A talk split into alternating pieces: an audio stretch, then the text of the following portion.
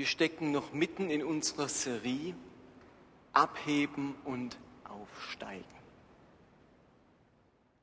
Und die Idee hinter dieser Serie ist es, mit unserem persönlichen Glauben, mit unserer Gemeinschaft abzuheben, wieder in die Gänge zu kommen, loszulegen, an Geschwindigkeit oder an Höhe zu gewinnen, aufzusteigen.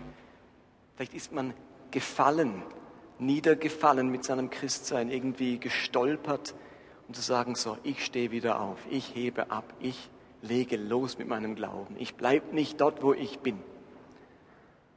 Und heute geht es ums Thema Abheben und Aufsteigen mit meiner Jüngerschaft, mit mir als Jünger. Und ich möchte euch ein bisschen was zum Thema Jüngerschaft erzählen, logischerweise. Ich würde gerne anfangen mit dem, um den sich alle Jüngerschaft dreht, nämlich Jesus Christus. Jesus war ein jüdischer Rabbi. Rabbi ist ein hebräisches Wort und bedeutet Lehrer. Also Jesus war von Beruf nicht nur Zimmermann, sondern er wurde später Lehrer. Und ihr alle hattet schon mit Lehrern zu tun, stimmt's? Also wer eine Schule besucht hat, was ja in der Schweiz und Deutschland Pflicht ist, dann hattet ihr alle schon Lehrer. Wir wissen, was Lehrer sind. Das sind die Menschen, die kaum was arbeiten und viele Ferien haben. Das darf ich sagen, weil ich ja selber einer bin. Nein, stimmt natürlich nicht. Aber Jesus war Lehrer von Beruf. Und um ein jüdischer Rabbi zu werden, musste man von zwei anderen Rabbis oder von zwei anderen Menschen mit geistlicher Autorität zum Rabbi eingesetzt werden. Und habt ihr euch schon mal gefragt, wann wurde eigentlich Jesus zum Rabbi eingesetzt? Wir alle wissen, dass er den Beruf seines Vaters erlernte, Zimmermann. Aber wann wurde Jesus eigentlich Rabbi?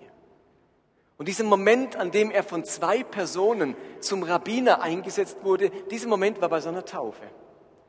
Die eine Person mit geistlicher Autorität der eine Rabbi, der Jesus die Hände aufgelegt hat und Segensworte über ihm sprach, war wer? Johannes der Täufer. Ein Mann mit Vollmacht. Die Bibel sagt, der größte Prophet des Alten Testaments, der legt diesem Jesus die Hände auf bei der Taufe und spricht Segensworte. Wo bleibt die zweite Person? Es brauchte immer zwei. Es gab noch eine andere Person, die bei Jesu Taufe Segensworte über ihn gesprochen hat. Es heißt nämlich, dass der Heilige Geist in leiblicher Gestalt wie eine Taube auf ihn herabkam, sich auf ihn setzte, ihn anrührte und sprach, dies ist mein lieber Sohn, an welchem ich wohlgefallen habe. Ein Segenswort. Etwas Gutes aussprechen heißt Segen. Jesus wurde also zum Rabbiner eingesetzt bei seiner Taufe. Dort haben zwei Personen mit Autorität, Johannes der Täufer und der Heilige Geist, ihn zum Rabbiner eingesetzt. Und nun war der natürliche Prozess derjenige, dass sich ein Schüler, der mit der normalen Schulkarriere zu Ende war, einen Rabbiner ausgesucht hat. Wenn also ein Schüler selbst Lehrer werden wollte, dann ist er damals nicht aufs Lehrersemi gegangen, sondern er hat sich einen Rabbiner gesucht. Er hat sich bei einem Rabbiner beworben und gesagt, Rabbi so und so, dürfte ich dein Schüler sein. Und das hebräische, das griechische Wort für Schüler, Mathetes, hat Luther übersetzt mit Jünger. Jünger, das sind nichts anderes wie Schüler eines Rabbiners. Und nun hat sich ein Schüler bei einem Rabbi beworben, der hat die getestet, auf die Probe gestellt, befragt und die Besten hat er angenommen als seine Schüler, als seine Jünger. So wie heutzutage ein Schüler sich bei einem Bäckermeister bewirbt und sagt, ich würde gern Bäcker werden würden Sie mich in die Lehre nehmen. So hat sich damals ein Schüler bei einem Rabbi beworben und gesagt, dürfte ich ein Rabbi, ein Lehrer werden, dann gehe ich zu dir, Rabbi, in die Lehre. Und der Rabbi hat ihm dann alles beigebracht, was er wusste. Nun, bei Jesus lief es nun aber nicht so. Bei ihm lief es genau andersherum. Nicht Schüler haben sich bei Jesus beworben, sondern Jesus ist umhergegangen und hat sich selbst Schüler ausgesucht. Er ging am See Genezareth entlang und hat zwei bzw. vier Fischerlehrlinge gerufen und gesagt, kommt mit, ich biete euch eine andere Lehre, ich mache euch zu Menschenfischern. Und Petrus, Johannes, Andreas und Jakobus haben ihren Job gewechselt und waren nicht mehr Fischerlehrlinge, sondern Menschenfischerlehrlinge. Jesus ging an einem Zollhaus vorbei und spricht zu dem Zöllner, komm, folge mir nach und ändere dein Leben. Und aus einem Zöllner Levi wird ein Jünger Matthäus. Oder er ging, er, er traf einen Untergrundkämpfer, Simon Zelotes, ein Zelot, ein Untergrundkämpfer gegen die Römer, und sagt ihm, werd mein Jünger und kämpf für eine gute Sache in deinem Leben. Und dann folgt ihm dieser Simon nach. Also nicht die Jünger haben Jesus ausgesucht, sondern Jesus hat sich seine Schüler ausgesucht. Und aus dem Grund heißt es dann auch in Johannes 15, Vers 16, nicht ihr habt mich erwählt, sondern ich habe euch erwählt. Versteht ihr jetzt, warum er das sagt? Weil er sich seine Schüler ausgesucht hat und nicht andersrum, wie es üblich war zur Zeit des Judentums. Wenn du heute hier sitzt in diesem Gottesdienst, wenn du an Christus glaubst, dann liegt das nicht daran, dass du irgendwann gesagt hast, Mensch, ich entscheide mich nicht für den Buddhismus und nicht für dies und nicht für jenes, ich entscheide mich für Gott, für Jesus. Nicht du hast ihn dir ausgesucht. Dass du heute hier sitzt, liegt daran, dass er sich dich ausgesucht. Er wollte dich. Niemand kann Jünger Jesu werden, indem er sich selbst bei ihm bewirbt. Jeder, der sein Jünger ist, wurde gefunden von ihm, wurde von ihm ausgesucht und du bist einer von ihnen. Nicht ihr habt mich erwählt, sondern ich habe euch erwählt. Und dann ist Jesus mit diesen Schülern drei Jahre umhergezogen und hat ihnen beigebracht, die Schönheit, dieser Nachfolge, wie exzellent, wie einzigartig es ist, ein Jünger Jesu zu sein. Er hat ihnen vorgeschwärmt, er hat ihnen Verheißungen gemacht, er hat ihnen gesagt, dass es das größte Abenteuer auf der Welt ist und das beste Dasein, das man haben kann, ein Jünger Jesu zu sein. Und ich möchte euch ein paar Minuten die Vorrechte eines Jüngers aufzählen. Was für ein Vorrecht ist es, ein Jünger Jesu zu sein? Ein paar Bibelstellen dazu. In Johannes 15, Vers 9 sagt Jesus, wie mich der Vater liebt, so liebe ich euch. Schüler von Jesus sind zutiefst von ihm geliebt. Mit einer nimmer endenden, unbezahlbaren, unbeschreiblichen, durch nichts zu verkleinernden Liebe ist ein Jünger Jesu von Jesus geliebt. Mit der gleichen Liebe, wie der Vater den Sohn liebt, bist du von Jesus geliebt. Das ist ein ganz großes Vorrecht. In Johannes 15, Vers 13 steht, niemand liebt mehr als einer, der sein Leben für die Freunde hingibt. Ich nenne euch nicht mehr Knechte, ihr aber seid meine Freunde, denn ich habe euch alles anvertraut, was ich von meinem Vater gehört habe. Das zweite, Jünger Jesu sind Freunde Jesu. Jesus bringt es fertig und ändert die Hierarchie. Nicht mehr länger Meister und Schüler, sondern Freunde auf gleicher Ebene und alles, was Jesus hat, alles, was ihm anvertraut wurde, das gibt er weiter, behält nichts für sich. Wir dürfen alles haben, was dieser Jesus hatte, weil wir Freunde von Jesus sind. Dann heißt es in Lukas 10, ja, es ist wahr, ich habe euch Vollmacht gegeben, auf Schlangen und Skorpione zu treten und die ganze Macht des Feindes zunichte zu machen. Er wird euch, er wird euch nicht das Geringste antun können. Das dritte Vorrecht eines Jüngers, er ist bevollmächtigt. Einem Jünger Jesu stehen Kräfte zur Verfügung, die ein normaler Mensch nicht hat, ihr Lieben. Menschen haben viele Kräfte, viele Gaben, viele Fähigkeiten, aber einem Jünger Jesu stehen Kräfte und Möglichkeiten zur Verfügung, die kein anderer Mensch hat, der nicht Nachfolger Jesu ist. Der darf die Kräfte des Himmels, die Kräfte der zukünftigen Welt heute und hier schon erleben. Jünger Jesu sind Bevollmächtigte. Zwei habe ich noch. Johannes 15, Vers 3 sagt Jesus zu seinen Jüngern, ihr seid schon rein. Ihr seid es aufgrund des Wortes, das ich euch verkündigt habe. Jünger Jesu genießen das Vorrecht, von ihm rein gemacht worden zu sein. Wir haben es im letzten Lied der Anbetung gesungen. Heilig, Gott ist heilig und trotzdem dürfen wir uns nahen. Seine Jünger sind gereinigt, egal woher sie kommen, egal was ihre Vergangenheit war, egal ob sie Untergrundkämpfer waren, ob sie Gauner waren oder ob sie anständig waren. Jesu Jünger werden rein gemacht. Die Vergangenheit, das Gestern ist egal. Es ist vorbei. Neues ist geworden. Ein Jünger Jesu hat einen Neuanfang in seinem Leben und darf sich Jesus und Gott nahen, ohne irgendwelche Bedenken. Und zu guter Letzt, Jünger Jesu sind Mitarbeiter Gottes. Matthäus 4. Jesus sagt zu ihnen, kommt, folgt mir nach, ich will euch zu Menschenfischern machen. Ich finde das auch ein großes Vorrecht. Gott sagt nicht, ihr lieben Menschen, ich rette euch, aber ihr seid ansonsten zu nichts zu gebrauchen. Ich mache den ganzen Job hier mit meinem Reich, mit den, mit den Engeln oder mit ein paar Heiligen, aber nicht mit euch. Sagt er nicht, sondern er macht uns nicht nur zu Erretteten, zu Gereinigten, zu Bevollmächtigten, zu Freunden, zu Geliebten, er macht uns zu Mitarbeitern. Wir dürfen mithelfen, dieses Reich Gottes zu bauen. Wenn es Erfolge gibt im Reich Gottes, ihr Lieben, dann haben nicht nur die Engel und Gott was zu feiern, dann dürfen wir mitfeiern, weil er uns daran beteiligt hat. Wir sind Mitarbeiter dieses Gottes und dieses Jesus. Ich glaube, man ich könnte jetzt eigentlich den ganzen Abend weitermachen, mit nur euch die Vorrechte, Vorrechte eines Jüngers aufzuzählen. Ich glaube, es ist das größte Abenteuer des Lebens. Es ist die höchste und schönste Berufung, die ein Mensch haben kann, ein Jünger Jesu zu sein. Jetzt werdet ihr vielleicht innerlich zurecht fragen, lieber Martin, wenn das so ein Vorrecht ist, warum sind denn dann nicht mehr Menschen Jünger? Warum folgen denn dann nicht mehr nach? Wenn es das größte Abenteuer ist und das schönste Dasein, warum sind nicht mehr Menschen Jünger Jesu? Warum ist 95 Prozent der Schweiz irgendwie in einem distanzierten Verhältnis zur Kirche? Warum? Warum ist das nicht attraktiver? Nun, Jesus hat gegenüber seinen Jüngern immer von den Vorrechten von Jüngerschaft gesprochen, aber er hat auch immer noch etwas Zweites getan.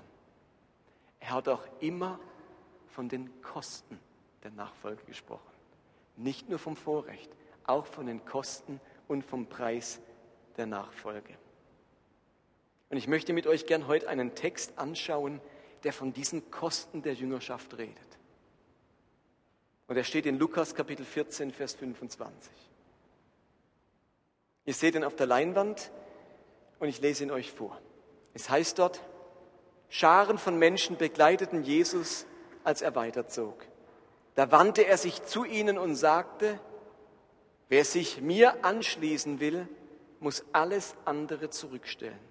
Vater und Mutter, Frau und Kinder, Brüder und Schwestern, ja sogar sein eigenes Leben. Sonst kann er nicht mein Jünger sein. Wer nicht sein Kreuz trägt und mir auf meinem Weg folgt, der kann nicht mein Jünger sein. Angenommen, jemand von euch möchte ein Haus bauen, setzt er sich da nicht zuerst hin und überschlägt die Kosten? Er muss doch wissen, ob seine Mittel reichen, um das Vorhaben auszuführen.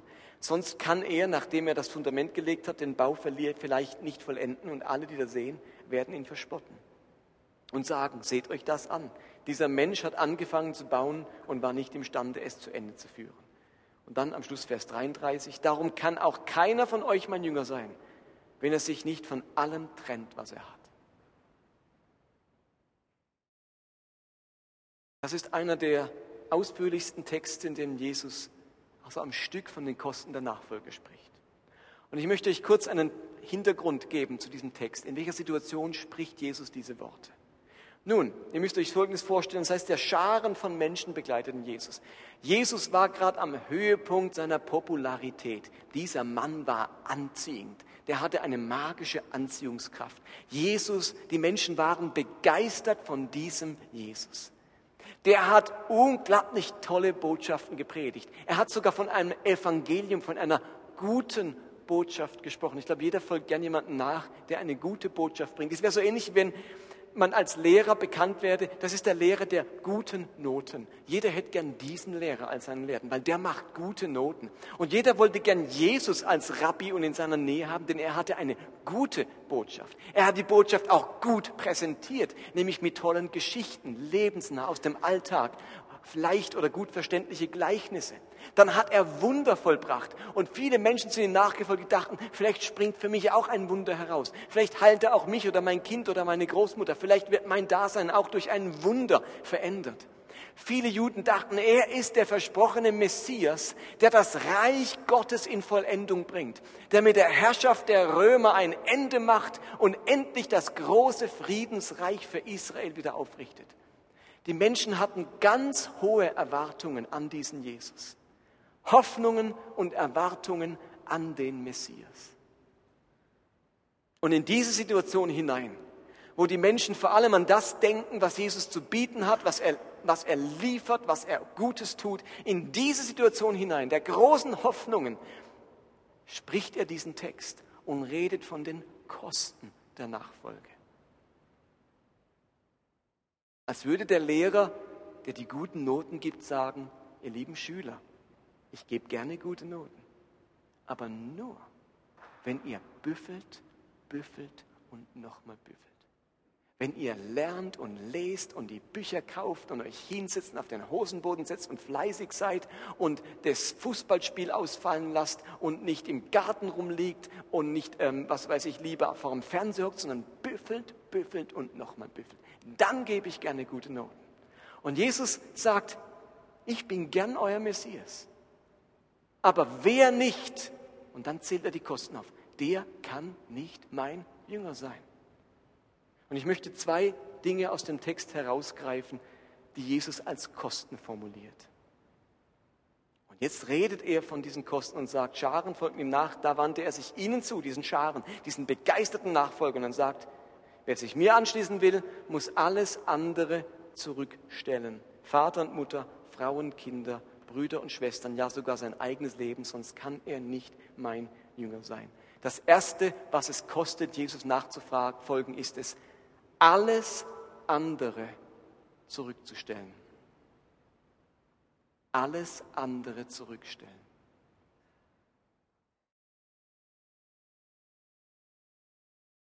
Liest man diese Stelle im Griechischen, dann sagt Jesus sogar wörtlich, wer nicht hasst, griechisch Miseo, wer nicht hasst, Vater oder Mutter, Ehepartner oder Kinder, Brüder oder Schwestern, dazu sein eigenes Leben, kann nicht mein Jünger sein.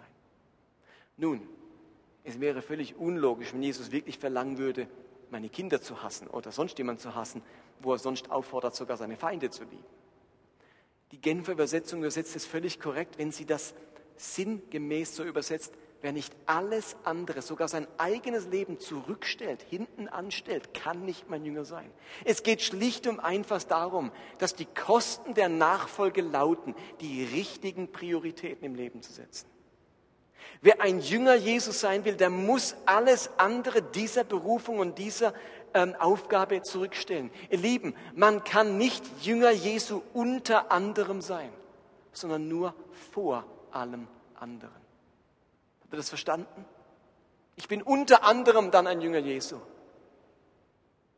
Was Jesus deutlich machen möchte, ist, dass es nicht möglich ist, Christsein als Nebensache zu leben, als Freizeitbeschäftigung, als Hobby, als etwas unter anderem. Ich bin Vater, ich bin Arbeitnehmer, dann habe ich noch das Hobby, dass ich gerne Velo fahre und ich tue gerne in meiner Freizeit jenes und sonntags bin ich Christ und gehe in die Kirche. Ihr Lieben, Jesus sagt, man kann nicht unter anderem Christ sein, sondern nur vor allem anderen. Wer nicht alles andere zurückstellt, und das sind Hobby ja noch einfach, sogar mein Ehepartner, sogar mein Kind, Jesus hinten anstellen, kann man nicht sein Jünger sein. Jesus sagt nicht, das geht schon, aber es ist vielleicht nicht ganz optimal. Er sagt radikal, der kann nicht mein Jünger sein. Geht nicht. Spielregel bei mir. Wer nicht alles andere zurückstellt, kann nicht mein Jünger sein. Und ich glaube, der Grund dafür, weshalb wir heute so viele schwache Christen haben, ist, dass sie halbherzig bei zwei Dutzend Dingen mitmachen, anstatt sich denen ganz hinzugeben, die wirklich wichtig sind. Bei vielen Menschen ist das Hindernis für geistliches Wachstum nicht mangelnde Hingabe, sondern eine zu starke Hingabe an die falschen Dinge. Versteht ihr das? Eine zu starke Hingabe an die falschen Dinge. Und ich glaube nämlich, es ist wirklich so, die meisten Menschen leben mit großer Hingabe.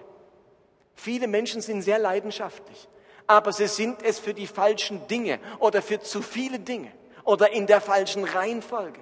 Und Jesus sagt, der Preis der Nachfolge neben allen Vorrechten der Nachfolge ist es, dass ich vor allem anderen rangiere, dass alles andere in deinem Leben an Nummer zwei steht.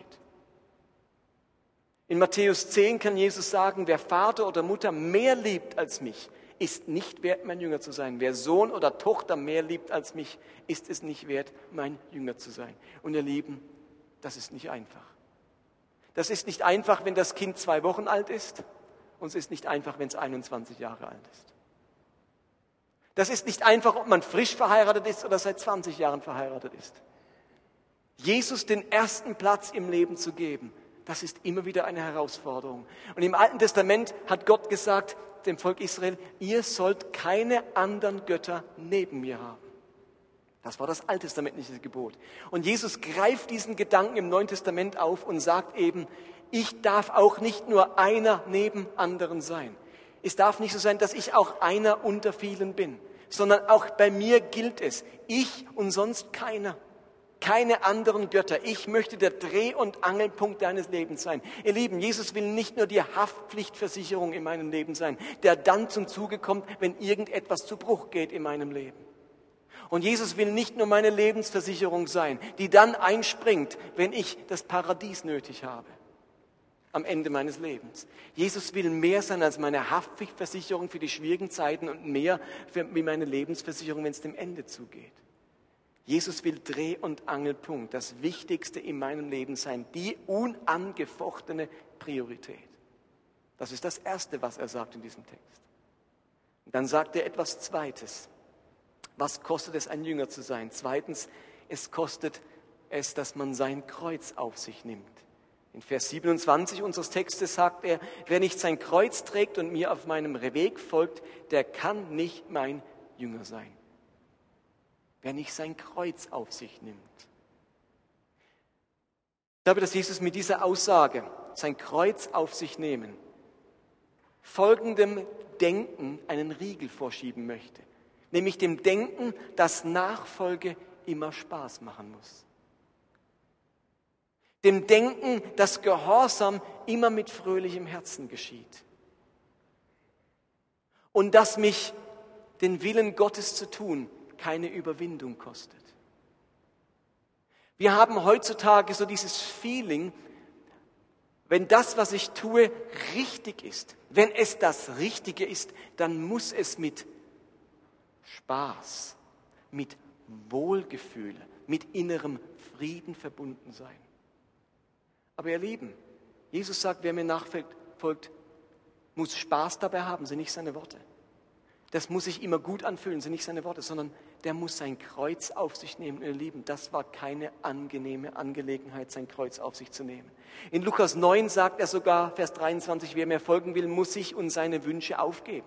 Muss sich und seine Wünsche aufgeben und muss Tag für Tag sein Kreuz auf sich nehmen und auf meinem Weg hinter mir hergehen jeden Tag sein Kreuz auf sich nehmen und seinen eigenen Wünschen gegenüber und sich selbst Nein sagen. Woher kommt das Bild des Kreuz auf sich nehmen? Ist kein jüdisches Bild. Das ist kein jüdisches Bild, es ist ein römisches Bild.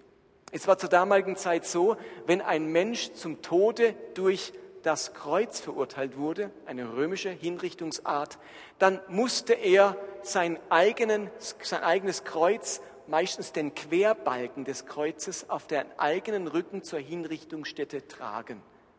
Also es ist nicht so, dass er verurteilt wurde und dann hat irgendwie der Gerichtsdiener mit einem kleinen Rolli oder mit einem Anhängerle, mit der Schubkarre das Kreuz dahin getragen und das war nicht schon dort. Und man hat ihn dann irgendwie im Polizeiauto hingefahren. Der Verurteilte musste, nachdem er noch gefoltert wurde, dieses Kreuz selbst an die Hinrichtungsstätte tragen. Und das war der, das Bild, der Ausdruck, sein Kreuz auf sich nehmen. Daher stammt das. Mein eigenes Hinrichtungskreuz auf mich nehmen und zur Hinrichtungsstätte tragen. Dort, wo ich dann am Ende lande. Ihr Lieben, niemand nimmt freiwillig sein Kreuz auf sich. Niemand sagt, hurra, mein Kreuz. Niemand sagt, es macht Spaß, ich gehe noch eine Meile mehr das Kreuz auf sich nehmen. Das war nicht lustig, das war nicht freudvoll, das hat sich nicht nach innerem Frieden angefühlt, das war ein Druck, das war mir auferzwungen, das war oftmals gegen mein, das war immer gegen den Willen. Und Jesus sagt, wer nicht sein Kreuz auf sich nimmt, kann nicht mein Jünger sein. Und damit macht er deutlich, Nachfolger hat auch etwas mit sich überwinden, etwas gegen sich zu tun. Versteht ihr? Wir haben so oft den Eindruck, Christ sein Nachfolger ist immer für mich. Das tut mir immer gut. Das ist immer, das, wie soll man das fühlt sich immer auf dem Besten an, was man gerade tun kann. Ihr Lieben, ich muss mich jeden Tag für irgendeine Sache überwinden, um ein Nachfolger Jesu zu sein. Und Jesus sagt diese Dinge nicht und dann hat es keine Folgen. Sein Kreuz auf sich zu nehmen, meinen Wünschen und mir gegenüber Nein zu sagen, das muss Auswirkungen in meinem Alltag als Christ haben. Ich muss mich jeden Tag für irgendetwas überwinden. Vielleicht äh, geht es euch auch so. Am liebsten würde ich jetzt diesen spannenden Roman weiterlesen.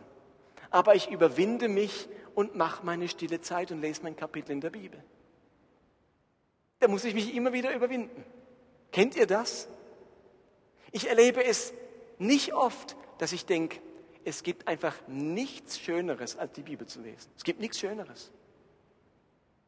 Was ist schon ein Roman? Was ist schon ein Spielfilm? Was ist schon das Kino?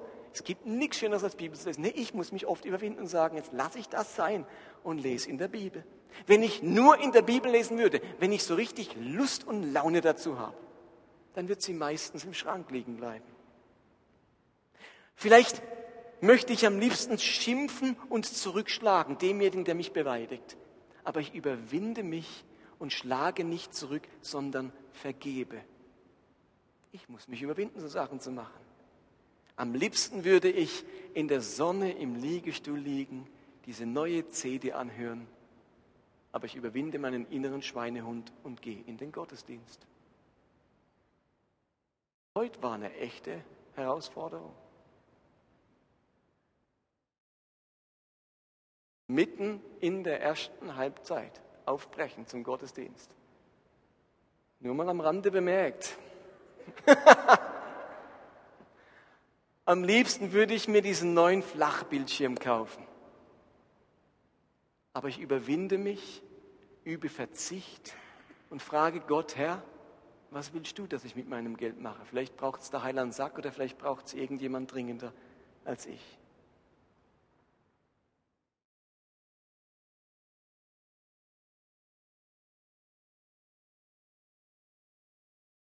Sich überwinden, sein Kreuz auf sich nehmen und Nein zu meinen eigenen Wünschen sagen. Das sind Elemente von Jüngerschaft.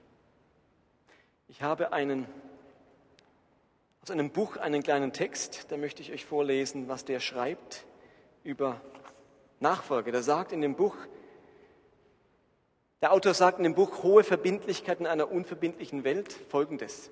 Folgende Eigenschaften eines hingegebenen Christen. Erstens, Hingegebene Jünger Jesu pflegen den Umgang mit dem Wort Gottes. Die Bibel spielt eine große Rolle in ihrem Leben. Zweitens, Jünger Jesu beten.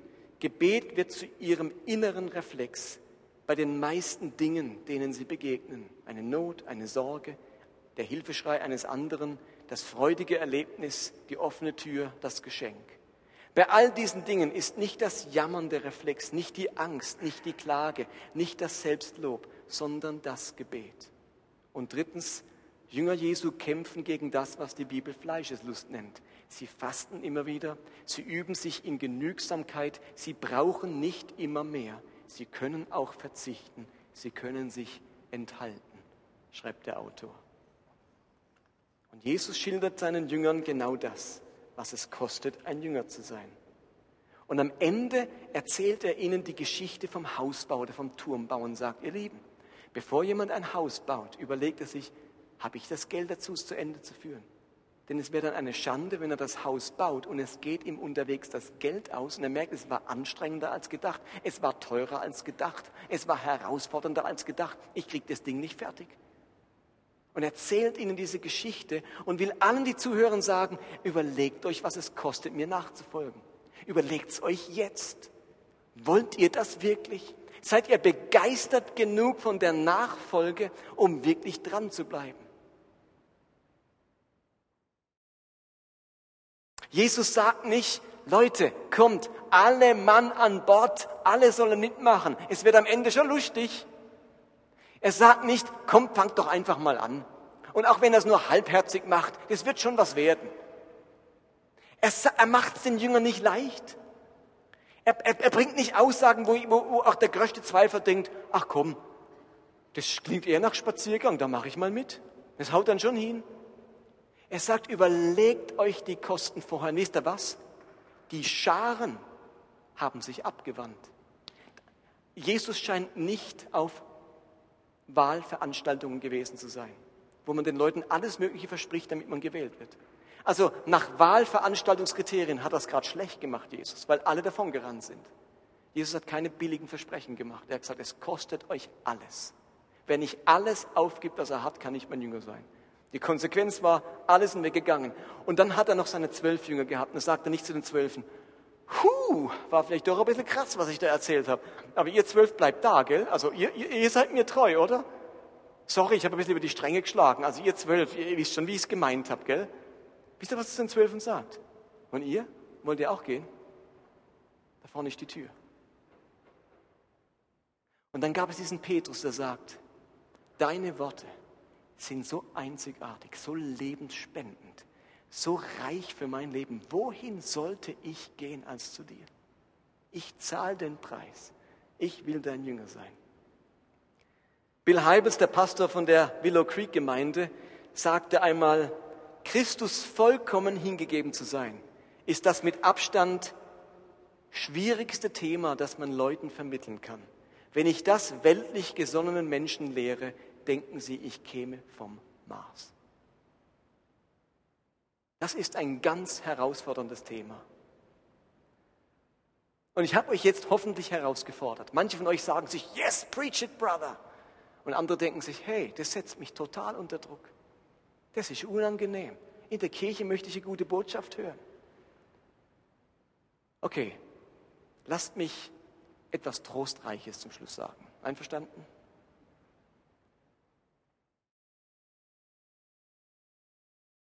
Ich möchte euch erzählen, wie die Geschichte des Mannes, der gepredigt hat, wer nicht sein Kreuz auf sich nimmt und folgt mir nach, kann nicht mein Jünger sein, ausging. Wie ging diese Geschichte aus? Vielleicht bist du am Punkt, das noch vorauszuschicken, wo du sagst, ich möchte Jesus nachfolgen. Ich möchte ihm gehorsam sein. Ich möchte ihn an die erste Stelle setzen. Aber weißt du was? Es gelingt mir immer wieder nicht. Ich möchte mein eigene, meine eigenen Wünsche überwinden und doch dominieren sie immer wieder mein Denken. Ich möchte mich Jesusmäßig verhalten und doch falle ich immer wieder in das Alte zurück. Ich möchte diese Kraft haben für die Nachfolge und diese Hingabe und diese Leidenschaft und diese Prioritäten und doch komme ich immer wieder zu Fall und es gelingt mir nicht, mein Kreuz auf mich zu nehmen. Kennt ihr das vielleicht? Wir wollen es und merken, wir schaffen es nicht. Oft nicht, zu oft nicht. Also zurück zu diesem Jesus und ich sage es nochmal, diesem Mann, der in Lukas 14 sagt, wer nicht sein Kreuz auf sich nimmt und mir nachfolgt, kann nicht mein Jünger sein. Dieser Jesus befindet sich in einem Garten namens Gethsemane und ringt dort mit Todesangst solche Angst vor dem, was ihm bevorsteht, dass ihm Schweißtropfen wie Blut vom Gesicht laufen. Und er betet zu seinem Vater, Vater, wenn es möglich ist, möge dieses Leiden an mir vorübergehen. Ich wünschte, es würde mir erspart bleiben. Und dann kommen die Soldaten in den Garten, verhaften ihn und all seine Freunde, mit denen er drei Jahre zusammen war, laufen ihm davon. Rennen ihm davon. Und dann kommt er vor den Hohen Rat, das jüdische Gericht, und wird aufgrund von falscher und lügenhafter Zeugenaussage zum Tode verurteilt. Eine unfaire, eine ungerechte Behandlung. Nicht nur zum Tode, sondern zum Tode am Kreuz. Und als nächstes wird er gefoltert. Gegeißelt nennt die Bibel das eine unbeschreiblich grausame Folterung, die keine heile Stelle an diesem Körper Jesu lässt. Und am Ende wird Jesus sein Kreuz auferlegt. Er muss den Querbalken tragen, denn in Jerusalem galt das Gesetz von den Juden, dass man niemand innerhalb der Stadtmauern Jerusalems hinrichten durfte. Und deswegen mussten alle Verurteilten den langen Weg vom Prätorium, dem Amtssitz des Pilatus, der das Todesurteil ausspricht, bis zur Hinrichtungsstätte, zur damaligen Zeit der Hügel Golgatha, tragen. Eine rechte Strecke. Und dort musste Jesus sein Kreuz tragen. Und jetzt geschieht das Erstaunliche. Der Mann, der noch ein paar Monate zuvor sagte, wer nicht sein Kreuz trägt mir nachfolgt, kann nicht mein Jünger sein, diesem Mann wird sein eigenes Kreuz zu schwer. er schafft es nicht, sein Kreuz zu tragen. Und auf dem Weg zur Hinrichtungsstätte bricht dieser Jesus unter der Last seines Kreuzes zusammen. Habt ihr euch das schon mal überlegt? Der Mann, der so lautstark verkündet, wer nicht sein Kreuz bis ans Ziel jeden Tag trägt, kann nicht mein Jünger sein. Genau der gleiche Mann, nicht ein anderer, genau der Mann bricht unter der Last seines Kreuzes zusammen. Und die Römer haben sich gesagt, wenn wir jetzt nicht schauen, wenn wir Jesus weiterhin zwingen, sein Kreuz zu tragen, dann verstirbt er uns noch auf dem Weg nach Golgatha und wir kommen nicht mehr zur Hinrichtung. Und wisst ihr, was jetzt passiert? Ein Jude namens Simon von Kyrene kommt zufällig vom Acker und trägt für diesen Jesus das Kreuz. Kyrene war eine Stadt in Nordafrika. Da stammt dieser Simon her. Inzwischen war er wohl Bürger Jerusalems, ist dahin gewandert und hat irgendwie sich als Bauer betätigt. Kommt vom Acker. Und der zufällig auftauchende Simon trägt das Kreuz für Jesus, der es selbst nicht mehr tragen kann, bis zur Hinrichtungsstätte. Simon ist ein hebräischer Name und heißt Simon. Was heißt der Name?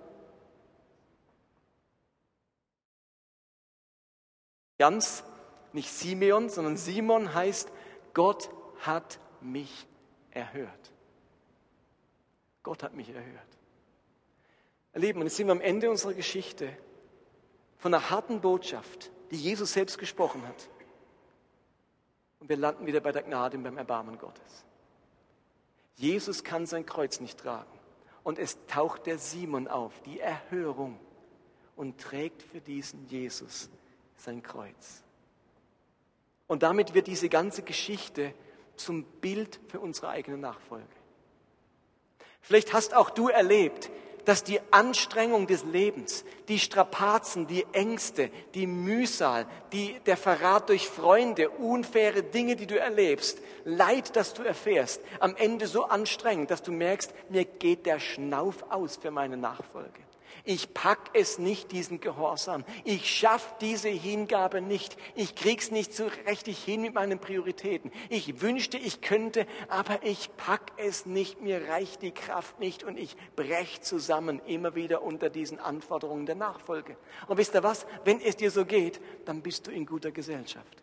Weil dein Herr, weil dein Rabbi auch unter der Last seines Kreuzes zusammengebrochen ist. Und als er nicht mehr konnte, da hat ihm Gott einen Simon über den Weg geschickt, scheinbar zufällig, der ihm geholfen hat, sein Kreuz zu tragen. Und wenn du am Punkt bist, wo du den Eindruck hast, ich kann mein Kreuz nicht mehr tragen, ich pack es nicht mehr, mir geht der Schnauf aus, da will dir Gott deinen Simon schicken, der dir hilft, dein Kreuz zu tragen. Und vielleicht ist es ein Freund oder eine Freundin, die in dem Moment da ist, wo du merkst, jetzt kann ich nicht mehr und dir wieder aufhilft. Vielleicht ist es deine Gemeinde oder deine Kleingruppe, die in den Momenten, wo du abhängen möchtest, dir zur Seite stehen. Vielleicht ist es das Seelsorgegespräch, das du mit jemandem führst und du merkst, dieses Gespräch hilft mir, wieder Perspektive und Hoffnung zu bekommen. Oder es ist das Buch, das du liest und das dir wieder Wegweisung gibt und du kannst wieder nächste Schritte gehen in deiner Nachfolge. Oder das Gebet, das jemand für dich spricht, ob nach dem Gottesdienst oder irgendwie privat und das dir wieder Kraft gibt für deine Nachfolge. Oder es ist dein Partner oder deine Partnerin, die dich treu begleiten auf deiner, in deiner Nachfolge, auch wenn du strauchelst und fällst.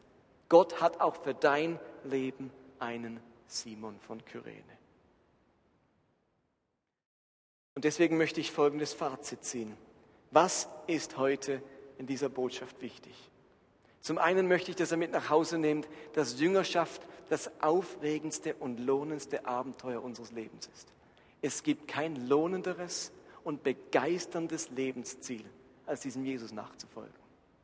Das zweite ist, diese Jesus-Nachfolge hat einen Preis. Jesus will keine Mitläufer, sondern Menschen, die ihm ihr ganzes Leben schenken und bereit sind, für diese Nachfolge Opfer zu bringen und etwas aufzugeben. Diese Botschaft können wir nicht unter den Tisch fallen lassen, ihr Lieben. Und das Dritte ist, Gott hat für uns alle einen Simon von Kyrene. Eine Einzelperson oder eine Gruppe, die uns in den Zeiten aufhilft, in denen uns Jüngerschaft schwerfällt und wir unser Kreuz nicht mehr tragen können. Amen.